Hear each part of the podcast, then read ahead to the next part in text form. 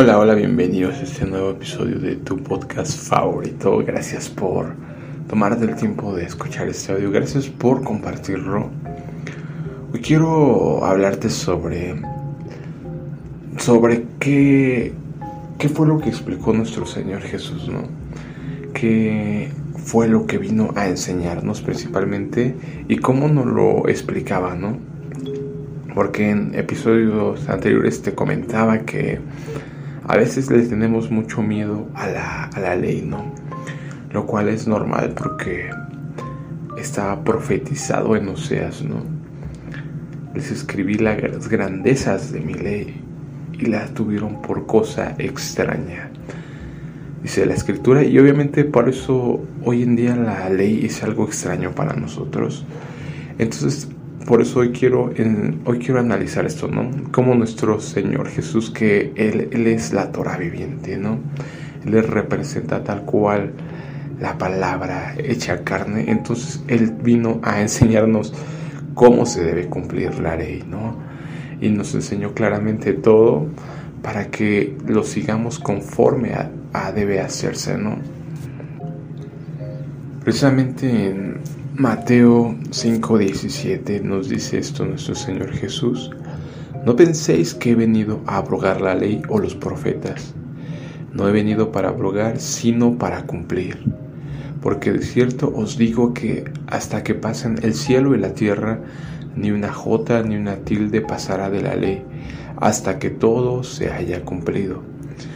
De manera de que cualquiera que quebrante uno de estos mandamientos muy pequeños, y así enseñe a los hombres muy pequeños, será llamado en el reino de los cielos. Mas cualquiera que los haga y los enseñe, este será llamado grande en el reino de los cielos. Porque os digo que si vuestra justicia no fuere mayor que la de los escribas y fariseos, no entraréis en el reino de los cielos. Pues aquí ya nos está dejando claro que tenemos que tener una justicia mayor a los escribas y fariseos. Sabemos que los escribas y fariseos decían, mas no hacían, ¿no? Entonces es claro eso, por eso tenemos que ser, tener una justicia, ¿no? Porque os digo que si vuestra justicia no fuere mayor, que la de los escribas y fariseos no entraréis en el reino de los cielos. Y obviamente si decimos que no debemos cumplir la ley, obviamente estaríamos cayendo exactamente en lo mismo que los escribas y fariseos que no cumplían la ley, ¿no? Y como podemos darnos cuenta por que esto te lo había explicado, más que pensar que la ley fue quitada, por el contrario, ¿no? Nos muestra la verdadera dureza, ¿no? Tal cual hoy lo veo que es inclusive mucho más exigente cuando tú ves las exigencias que nos pone Jesús. Y ahora verás por qué. En el versículo 21 dice, han oído que nuestros antepasados se les dijo, no asesines, si cometes asesinato quedarás sujeto a juicio, pero yo digo, aun si te enojas con alguien, quedarás sujeto a juicio. Es impresionante, ¿no? Aquí nos pone el estándar que busca. Por eso más adelante dice, sed perfectos como su Padre es perfecto, ¿no?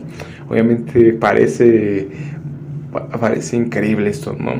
Como hemos creído que no tenemos que cumplir las reglas estipuladas y curiosamente Jesús nos dice todo lo contrario y nos pone un estándar mucho más alto del que tenían los antiguos, ¿no?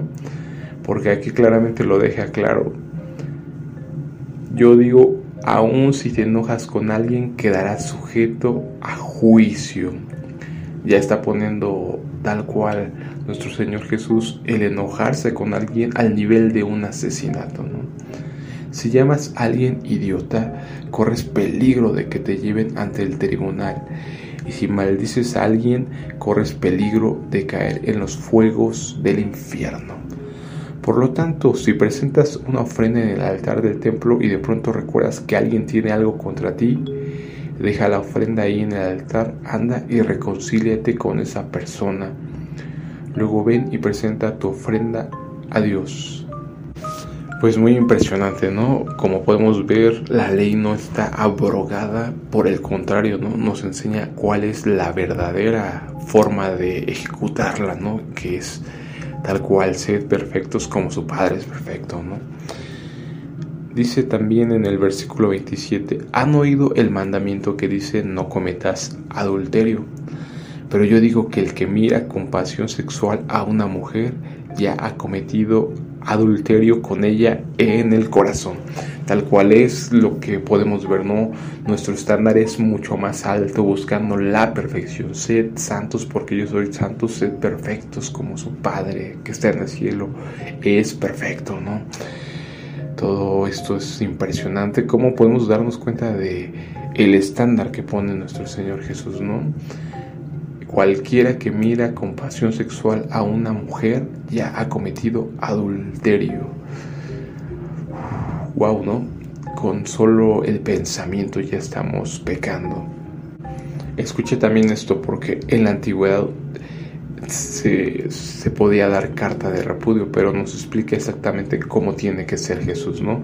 Obviamente elevando el estándar. ¿Han oído la ley que dice un hombre puede divorciarse de su esposa con solo darle por escrito un aviso de divorcio?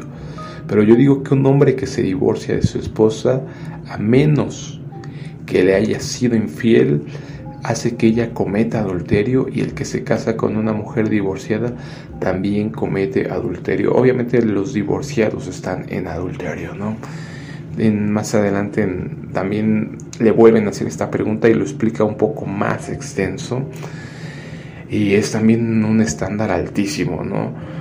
Cualquiera que se divorcie, a menos que haya sido, haya infidelidad de por medio, lo cual eso también es muy interesante porque el Padre nos enseña cómo, cómo aplica la ley, ¿no? Obviamente Él la escribió, Él sabe cómo se debe aplicar, cómo debe ser correcta ejecución, ya que mm, en el libro de Jeremías precisamente menciona cómo el Padre se divorcia, ¿no? En el capítulo 3, te recomiendo que leas los profetas, ya te lo he dicho que por eso Saúl nos dice no menosprecies las profecías, examinadlo todo, ¿no? Guardad lo bueno. Porque ahí precisamente el Padre nos menciona cómo por las infidelidades de Israel, de la casa del norte, Samaria, Efraín, José, tiene varios nombres, pero digamos las diez tribus del norte, el Padre le da carta de repudio a la, a la casa de Israel y obviamente es la mujer repudiada, ¿no? Por eso, por la infidelidad. Aquí también, por ejemplo, en el versículo 38 han oído la ley que dice que el castigo debe ser acorde a la gravedad del daño, ojo por ojo y diente por diente. Pero yo digo, no resistas a la persona mala, si alguien te da una bofetada en la mejilla derecha, ofrécele también la otra mejilla. Si te demandan ante el tribunal y te quitan la camisa, dales también tu abrigo. Si un soldado te exige que lleve su equipo por un kilómetro, llévalo dos. Dale a los que te pidan y no les des la espalda a quienes te pidan prestado. Tal cual el camino, ¿no? El camino que siguió nuestro Señor Jesús fue abofeteado, fue humillado. Entonces Él mismo nos vino a mostrar, como te lo digo, Él es la Torah viviente. Él obviamente nos enseña tal cual cómo se debe ejecutar la ley en versículo 43, han oído la ley que dice ama a tu prójimo y odia a tu enemigo, pero yo digo ama a tus enemigos, ora por los que te persiguen, de esa manera estarás actuando como verdadero hijo de tu Padre que está en el cielo. Pues Él da la luz del sol tanto a los malos como a los buenos, y envía la lluvia sobre los justos y los injustos por igual. Si solo amas a quienes te aman, ¿qué recompensa hay por eso? Hasta los corruptos cobradores de impuestos hacen lo mismo. Si eres amable solo con tus amigos, ¿y qué te diferencias de cualquier otro? Hasta los paganos hacen lo mismo. Pero tú debes ser perfecto, así como tu Padre en el cielo es perfecto.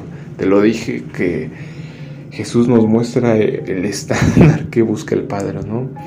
Pero tú debes ser perfecto, así como tu Padre en el cielo es perfecto. Obviamente nos enseña que debemos amar a los enemigos porque obviamente hasta los paganos aman a sus amigos, ¿no? obviamente les prestan a los que le prestan, que es como se rige mucho el mundo, ¿no? Si tú me prestas, yo te presto, si tú me ayudas, yo te ayudo. Pero ¿qué dice Jesús? Ustedes deben ser perfectos, ¿no? Y ayudar a sus enemigos, amar a los que los aborrecen. Con lo cual te lo explico que no, la ley no está abolida, no está abrogada. Por el contrario, nos enseña el verdadero, la verdadera ejecución nos vino a dejar Jesús. Y esto todo es muy claro porque, porque Mateo 28 28 versículo 19 cierra de esta manera. Por tanto, id y haced discípulos a todas las naciones, bautizándolos en el nombre del Padre y del Hijo y del Espíritu Santo. Como que todos nos quedamos con esa orden, ¿no? Pensamos que ese es el, el mandamiento el mandamiento más importante y, y ciertamente es una, un mandamiento que nos deja nuestro Señor Jesús, ¿no? Por tanto, id y haced discípulos a todas las naciones, bautizándolos en el nombre del Padre, del Hijo y del Espíritu Santo. Pero ¿qué dice el versículo 20? Enseñándoles que guarden todas las cosas que os he mandado. Yo creo que esa parte quizá no la hemos entendido muy bien, que tenemos que guardar todas las cosas que Él nos ha mandado. Y aquí yo estoy con vosotros todos los días hasta el fin del mundo. Y cuando vemos lo que Él nos ha mandado, lo que Él nos enseña, wow, es algo como que cobra relevancia. No nos damos cuenta de que sus estándares son la perfección. Capítulo 6, versículo 12, obviamente enseña la oración, ¿no? Al Padre nuestro y dice esto, y perdónanos nuestras deudas como también nosotros perdonamos a nuestros deudores. Y versículo 14, porque si perdonáis a los hombres sus ofensas, os perdonará también a vosotros vuestro Padre Celestial. Es algo que ya había comentado que la importancia de perdonar, ¿no? Porque obviamente si no perdonamos, no nos perdona el Padre y obviamente no se escucha nuestra oración, ¿no? Eh, es tal cual, ¿no? Porque si perdonáis a los hombres sus ofensas, os perdonará también a vosotros vuestro Padre Celestial. Mas si no perdonáis a los hombres sus ofensas, tampoco vuestro Padre os perdonará vuestras ofensas. No muy, muy, claro esto que a lo mejor no, no lo hemos entendido bien. Tenemos que perdonar a nuestros enemigos, a aquellos que nos maltratan, a aquellos que nos injurian, porque de lo contrario, el Padre que está en el cielo no nos perdonará todas nuestras ofensas, no todas nuestras iniquidades. Algo muy, muy claro, ¿no? Y, muy pesado, ¿no? Porque a veces es muy complicado pensar en perdonar a aquel que nos hizo tanto daño, o aquellos que nos han hecho tanto daño, pero la palabra de Dios es muy clara, ¿no? Porque si perdonáis a los hombres sus ofensas, os perdonará también a vosotros vuestro Padre Celestial. Mas si no perdonáis a los hombres sus ofensas, tampoco vuestro Padre os perdonará vuestras ofensas. Versículo 24 de este capítulo 6. Ninguno puede servir a dos señores porque o aborrecerá a uno y amará al, otro, o estimará al uno y menospreciará al otro. No podéis servir a Dios y a las riquezas. Obviamente si nos enfocamos en servir a Dios, tenemos que servirlo, ¿no? Esto lo explica varias veces de varias formas. En el libro de Apocalipsis menciona, ojalá fueras tibio o caliente, por cuando, ojalá fueras caliente o frío, por cuanto eres tibio te vomitaré de, de mi boca, ¿no? Capítulo 7, versículo 1, no juzguen a los demás y no serán juzgados, pues serán tratados de la firma, misma forma en que traten a los demás. El criterio que usen para juzgar a, otros es el criterio con el que se les juzgará a ustedes, ¿no? Algo, algo muy interesante, ¿no? Cuando entendí esto, empecé a, a dejar de juzgar a los demás, ¿no? Dije, sí, así como soy de duro con las personas que juzgo lo que hacen o lo que no hacen, así me va, voy a ser juzgado, wow, ¿no? yo creo que es un espejo el que te pone nuestro Señor Jesús y nos dice, ok, si tú juzgas a los demás con tanta dureza, te crees superior, te crees perfecto, obviamente con eso es así como estás juzgando tú, así se las has juzgado, ¿no? Y eso cambia toda tu perspectiva y, dices, wow, ¿no? Entonces, obviamente dices, em, te lleva directamente a lo que nos explica, ¿no? La base de la ley, la misericordia y la justicia. Y obviamente dices, si yo tengo misericordia de los demás, el Padre tendrá misericordia de mí, ¿no? Haced a los demás lo que quieren que les sea hecho. ¿Y por qué te preocupas por la astilla en el ojo de tu amigo cuando tú tienes un tronco en el tuyo? ¿Cómo puedes pensar en decirle a tu amigo déjame ayudarte a sacar la astilla de tu ojo cuando tú no puedes ver más allá del tronco que está en tu propio ojo? Hipócrita, primero quita el tronco de tu ojo, después verás lo suficientemente bien para ocuparte de la astilla en el ojo de tu amigo. Esto es muy clave, ¿no? Tal cual como nos damos cuenta, nos dice nuestro Señor Jesús, sean perfectos. Y obviamente nuestro, nuestra misión es buscar nuestra perfección, ¿no? Nosotros seguir las reglas, nosotros preocuparnos por nuestros defectos y no estar tanto ocupándonos de los defectos de los demás, ¿no? Cuando empecemos a quitarnos los troncos que tenemos en nuestro ojo y podamos llegar a esa perfección obviamente va a ser cuando podamos ayudar a los demás, no antes, ¿no? Mientras nosotros estemos peor que otras personas, no podremos ayudar a los demás, ¿no? Mientras nosotros tengamos un tronco y ellos simplemente tengan una astilla, ¿no? Versículo 7, sigue pidiendo y recibirás lo que pides. Sigue buscando y encontrarás. Sigue llamando y la puerta se te abrirá. Esto es algo clave, ¿no? a mí me ha funcionado demasiado porque he entendido que cuando tú pides, recibes, cuando buscas, encuentras las respuestas del cielo, ¿no? En la escritura. Obviamente si tú no estás buscando las respuestas en la escritura, en oración con el Padre, obviamente las respuestas no te van a llegar. Y si sigues llamando, la puerta se te abrirá, pues todo el que pide, recibe todo el que busca encuentra y a todo el que llama se le abrirá la puerta. Eso es algo clave. Espero te lo grabes. Mateo 7, versículos 7 y 8. Versículo 12. Haz a los demás todo lo que quieras que te hagan a ti. Esa es la esencia de todo lo que se enseña en la ley y en los profetas. Obviamente nos vuelve a dejar muy claro el Padre la importancia de la ley y los profetas, ¿no? haz a lo demás todo lo que quieras que te hagan a ti. Yo creo que eso, esa frase la hemos escuchado, ¿no? Trata a los demás como quieres ser tratado, pero pues realmente no lo cumplimos, ¿no? Hablamos mal de los demás, etcétera, etcétera, ¿no? Y aquí estamos viendo la esencia de la ley, ¿no? Haz a los demás todo lo que quieras que te hagan a ti. Esa es la esencia de todo lo que enseña la ley y los profetas. Entonces entendemos que si eso es la, esencia de lo que enseña la ley y los profetas, obviamente la ley y los profetas no pueden estar abrogados.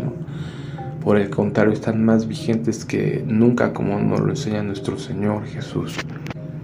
Versículo 21. No todo el que me llama Señor, Señor entrará en el reino del cielo. Solo entrarán aquellos que verdaderamente hacen la voluntad de mi Padre que está en el cielo. Obviamente lo menciona mucho mucho Jesús, ¿no? ¿Por qué me llaman Señor, Señor y no hacen lo que les digo, ¿no? Y aquí lo vemos remarcándolo otra vez. Solo entrarán aquellos que verdaderamente hacen la voluntad de mi Padre que está en el cielo. No nos sirve de nada llamarle Señor, Señor, sino hacer realmente su voluntad, ¿no? En el día del juicio muchos me dirán, Señor, Señor, profetizamos en tu nombre, expulsamos demonios en tu nombre e hicimos muchos milagros en tu nombre. Pero yo les responderé, nunca los conocí, aléjense de mí ustedes que violan las leyes de Dios. Tal cual como nos lo menciona obviamente nos lo explica también Jesús, ¿no? La base de la ley de Dios es ama al Señor tu Dios y ama a tu prójimo como a ti mismo. Son las, las bases, ¿no? Aquí mismo nos, nos dice en este episodio que, que haz a los demás todo lo que quieras que te hagan a ti. Esa es la esencia de todo lo que se enseña en la ley y los profetas. Capítulo 10, versículo 37 dice, el que ama a padre o a madre más que a mí, no es digno de mí. Es, es tal cual la esencia del máximo mandamiento, lo del gran mandamiento. Ama al Señor tu Dios por sobre todas las cosas. El que ama a hijo o hija más que a mí no es digno de mí. Y el que no toma su cruz y sigue en pos de mí no es digno de mí. El que haya su vida la perderá y el que pierda su vida por causa de mí la hallará. Muy, esto es muy fuerte, no muy duro. El que haya su vida la perderá. Como te lo he dicho antes, yo pensaba eso, ¿no? Si hallaba el éxito, la fama, las riquezas. Hoy me doy cuenta que todo eso es vanidad, ¿no? El que haya su vida la perderá. El que pierde su vida por causa de mí la hallará. El que lo recibe a ustedes me recibe a mí, el que me recibe a mí recibe al Padre quien me envió. Si reciben a un profeta como alguien que habla de parte de Dios, recibirán la misma recompensa que un profeta. Y si reciben a un justo debido a su justicia, recibirán una recompensa similar a la de él. Y si le dan siquiera un vaso de agua fresca a uno de mis seguidores más insignificantes, les aseguro que recibirán una recompensa. Capítulo 11, versículo 28. Luego dijo Jesús, vengan a mí todos los que están cansados y llevan cargas pesadas, yo les daré descanso. Pónganse mi yugo, déjenme enseñarles, porque yo soy humilde y tierno de corazón, y encontrarán descanso para el alma. Qué importante, ¿no? Descanso para el alma pues mi yugo es fácil de llevar y la carga que les doy es liviana. Aquí nos enseña también cómo guardar el día de reposo, ¿no? Ya que sabemos que nuestro Señor Jesús sanaba en el día de reposo y los fariseos asumían como que era un quebrantar el día de reposo. Obviamente el día de reposo lo que se prohíbe es trabajar, no hacer trabajo de siervo, comprar y vender. Y obviamente Jesús no estaba rompiendo el día de reposo porque aquí no lo explica, ¿no? Pasando de ahí, vino a la sinagoga, es el capítulo 12, versículo 9 de Mateo. Y aquí había ahí uno que tenía seca una mano y preguntaron a Jesús para poder acusarle, ¿es lícito sanar en el día de reposo? Y les dijo, ¿qué hombre habrá de vosotros que tenga una oveja y si ésta cayere en un hoyo en día de reposo, no le eche mano y la levante? Pues cuánto más vale un hombre que una oveja. Por consiguiente es lícito hacer el bien en los días de reposo. ¿no? Como nos lo explica Jesús, nos viene a explicar claramente cuál es la, la base, la esencia de la ley, ¿no? de las reglas. Por eso obviamente cuando conocemos que nos damos cuenta que como dice el, salmista, ¿no? es más dulce que la miel tu ley, tu Torah. Capítulo 15. En este momento algunos fariseos y maestros de la ley religiosa llegaron desde Jerusalén para ver a Jesús. ¿Por qué tus discípulos desobedecen nuestra antigua tradición. Aquí ya lo están dejando claro los fariseos, no es una tradición. Le preguntaron, ¿no respetan la ceremonia de lavarse las manos antes de comer? Y Jesús le respondió, ¿y por qué ustedes por sus tradiciones, lo deja muy claro aquí Jesús, ¿no? Sus tradiciones, tradiciones inventadas por hombres violan los mandamientos directos de Dios, ¿no? Aquí está algo clave que no entendemos muchas veces. Decimos que los judíos guardan la ley. No, ellos no guardan la ley, guardan sus mandamientos, sus tradiciones. ¿Y por qué ustedes, por sus tradiciones, violan los mandamientos directos de Dios? Por ejemplo, Dios dice, honra a tu padre y a tu madre, y cualquiera que hable irrespetuosamente de su padre o de su madre tendrá que morir. Sin embargo, ustedes dicen que está bien que uno les diga a sus padres, lo siento, no puedo ayudarlos porque he jurado darle a Dios todo lo que les hubiera dado a ustedes. De esa manera ustedes afirman que no hay necesidad de honrar a los padres, tal cual reglas de hombres. Y entonces anulan la palabra de Dios por el bien de su propia tradición. Aquí está muy claro, no tradiciones de hombres. Hipócritas. Isaías tenía razón cuando profetizó acerca de ustedes, porque escribió, este pueblo me honra con sus labios, pero su corazón está lejos de mí. Su adoración es una farsa porque enseñan ideas humanas, esto es clave, como si fueran mandatos de Dios, ideas humanas, tradiciones, doctrinas de hombres. Obviamente este fue el gran pleito porque como lo sabemos, la ley es espiritual y solo los espirituales las pueden cumplir, ¿no? Por eso el nuevo pacto nos enseña esto, ¿no? Y pondré mi espíritu en ustedes y cambiaré su corazón de piedra por uno de carne y escribiré mi ley en su mente, ¿no?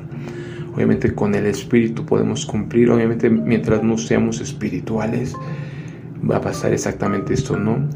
Vamos a enseñar doctrinas de hombres, tradiciones de hombres, quebrantando los mandamientos de Dios.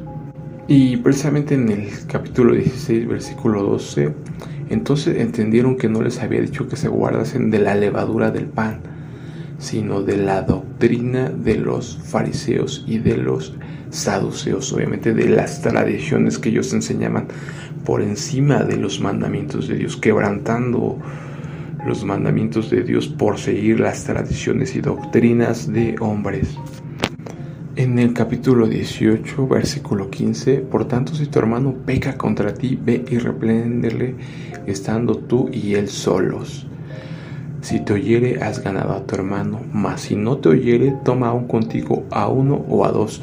Esto es muy clave, ¿no? Ya que se estipula en la ley que para acusar a alguien se necesitaban de dos o tres testigos. Esto de los dos o tres testigos está por, es una ley estipulada en la Torah y está en toda la Biblia, porque obviamente la Biblia se basa en la ley, ¿no? Te darás cuenta de que, de que cuando se hace el pacto, el Padre pone por testigos al cielo y a la tierra, ya que si no cumplía Israel, el cielo y la tierra serían testigos, y obviamente no cumplió el pueblo de Israel y obviamente te darás cuenta que en Apocalipsis vienen dos testigos a profetizar contra el mundo, ¿no? Se menciona que serían Elías y Enoch, algunos dicen que serían Elías y Moisés. Hay, cierta, cierta disputa por quiénes serían, pero lo que sabemos es que son dos testigos que vendrán en el Apocalipsis que estarán profetizando, ¿no? Por eso es clave que te entiendas que la ley no ha pasado, la ley es vigente, la ley es eterna. Para que en boca de dos o tres testigos conste toda palabra. Si no los oyere a ellos, dilo a la iglesia. Y si no oyere a la iglesia, tenle por gentil y publicano, ¿no? Tal cual gentil y publicano es pagano, este incrédulo, y obviamente por eso te digo que tú no digas que eres un cristiano gentil o que eres un gentil, porque obviamente gentil se refiere a alguien que está fuera del pueblo de Dios, alguien que está fuera del pacto, a un pagano tal cual, ¿no? Si no los oyere ellos, dilo a la iglesia, y si no oyere a la iglesia, tenle por gentil y publicano. Aquí en el, en el capítulo 19 vuelve a tocar Jesús el, el tema del divorcio, él respondió, versículo 4, él respondiendo les dijo, ¿no habéis leído que él los hizo al principio, varón y hembra los hizo? Y dijo, por esto el hombre dejará padre y madre y se unirá a mujer y los dos serán una sola carne. Así que no, no son ya más dos, sino una sola carne. Por tanto, lo que Dios juntó no lo separe el hombre. Le dijeron, ¿por qué pues mandó Moisés dar carta de divorcio y repudiarla? Escucha esto. Él les dijo, por la dureza de vuestro corazón, Moisés os permitió repudiar a vuestras mujeres, mas al principio no fue así. Y si yo os digo que cualquiera que repudia a su mujer, salvo por causa de fornicación, y se, casa con otra, adultera, y el que se casa con la repudiada, adultera, ¿no? Como te lo he dicho, Jesús es la Torah viviente, nuestro Señor Jesús es la palabra viva, y obviamente nos explica claramente que se les fue una concesión de Moisés por la dureza del corazón. Obviamente bajo el nuevo pacto nuestros corazones han sido cambiados, estos corazones de piedra por un corazón de carne, ¿no? Hemos, tenemos el Espíritu mismo de Dios, con lo cual podemos cumplir la ley. Y después veamos en Juan capítulo 8, versículo 3, por si tenías duda de si tienes que apedrear a tus hijos. Eh, dice esto, entonces los escribas y los fariseos le trajeron una mujer sorprendida en adulterio y poniéndola en medio le dijeron, Maestro, esta mujer ha sido sorprendida en el acto mismo de adulterio y en la ley nos mandó Moisés a apedrear a tales mujeres. ¿Tú pues qué dices? Mas esto decían tentándole para poder acusarle. Pero Jesús inclinando hacia el suelo escribía en tierra con el dedo y como insistieran en preguntarle, se enderezó y les dijo, el que de vosotros esté sin pecado, sea el primero en arrojar la piedra contra ella. E inclinándose de nuevo hacia el suelo, siguió escribiendo en tierra. Pero ellos al oír esto, acusados por su conciencia, salían uno a uno, comenzando desde los más viejos hasta los postreros y quedó solo Jesús y la mujer que estaba en medio. Enderezándose Jesús y no viendo a nadie sino a la mujer le dijo, Mujer, ¿dónde están los que te acusaban? ¿Ninguno te condenó? Ella dijo, Ninguno, Señor. Entonces Jesús le dijo, Ni yo te condeno, vete y no peques más. La magia de la, lo hermoso de la gracia, ¿no? La perdón y misericordia que nos viene a enseñar nuestro Señor Jesús, ¿no? En Mateo 23, versículo 2, en la cátedra de Moisés se sientan los escribas y los fariseos, así que todo lo que os digan que guardéis, guardadlo y hacedlo, más no hagáis conforme a sus obras, porque dicen y no hacen.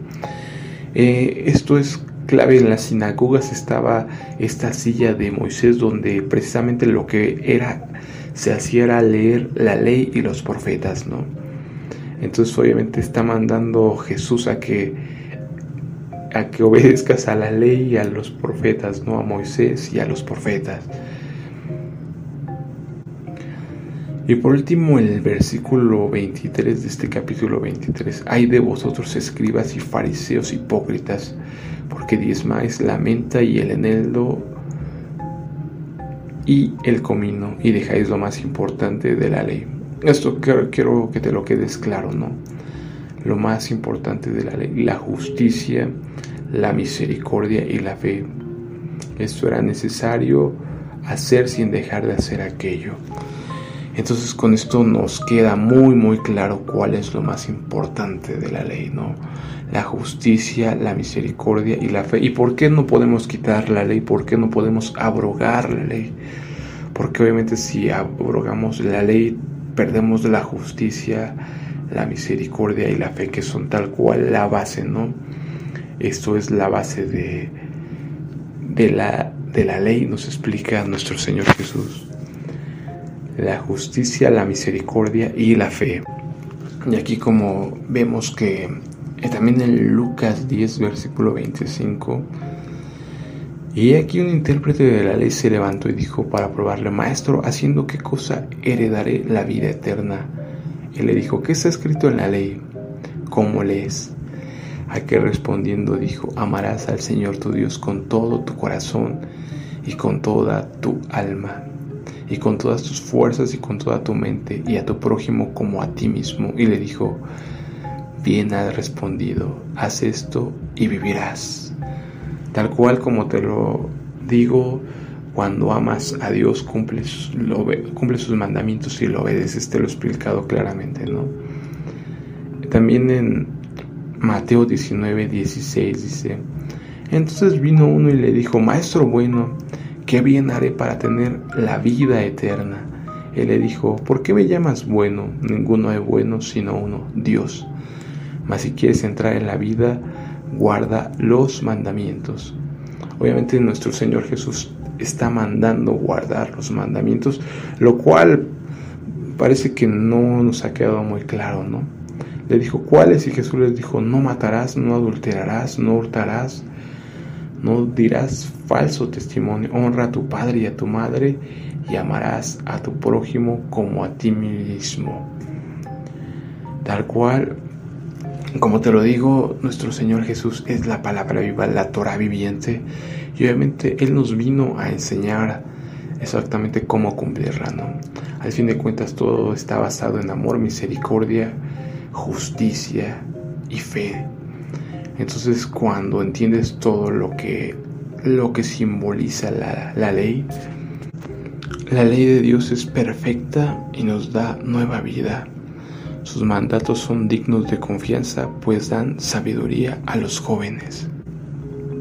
Salmos 1.1 Bienaventurado el varón que no anduvo en consejo de malos, ni estuvo en camino de pecadores, ni en silla de escarnecedores se ha sentado, sino que en la ley de Jehová está su delicia, y en su ley medita día y noche.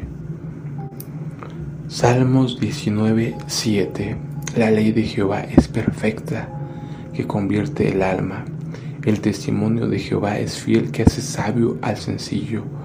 Los mandamientos de Jehová son rectos, que alegran el corazón. El precepto de Jehová es puro, que alumbra los ojos. El temor de Jehová es limpio, que permanece para siempre. Los juicios de Jehová son verdad, todos justos deseables son más que el oro y más que mucho oro afinado, y dulces más que miel y que la que destila del panal. Tu siervo es además amonestado con ellos, en guardarlos hay grande galardón. Salmo 119, 33. Enséñame, Jehová, el camino de tus estatutos, y lo guardaré hasta el fin. Dame entendimiento y guardaré tu ley y la cumpliré de todo corazón. Versículo 44. Guardaré tu ley siempre, para siempre y eternamente. Y andaré en libertad porque busqué tus mandamientos. Versículo 47. Y me regocijaré en tus mandamientos, los cuales he amado. Alzaré asimismo mis manos a tus mandamientos que amé y meditaré en tus estatutos. Versículo 53. Horror se apoderó de mí a causa de los inicuos que dejan tu ley. Versículo 56. Estas bendiciones tuve porque guardé tus mandamientos. Mi porción es Jehová. He dicho que guardaré tus palabras. Versículo 70 Se engrosó el corazón de ellos como cebo, mas yo en tu ley me he regocijado. Bueno me es haber sido humillado para que aprenda tus estatutos. Mejor me es la ley de tu boca que millares de oro y plata. Tus manos me hicieron y me formaron. Hazme entender y aprenderé tus mandamientos. Versículo 77 Vengan a mí tus misericordias para que viva porque tu ley es mi delicia. Versículo 86. Todos tus mandamientos son verdad, sin causa me persiguen, ayúdame. Casi me han echado por tierra, pero no he dejado tus mandamientos. Versículo 92. Si tu ley no hubiese sido mi delicia, ya en mi aflicción hubiera perecido. Nunca jamás me olvidaré de tus mandamientos, porque con ellos me has vivificado. Bueno, pues espero que te haya servido de algo este audio. Por mi parte sería todo. Nos estamos viendo en otro episodio. Hasta luego.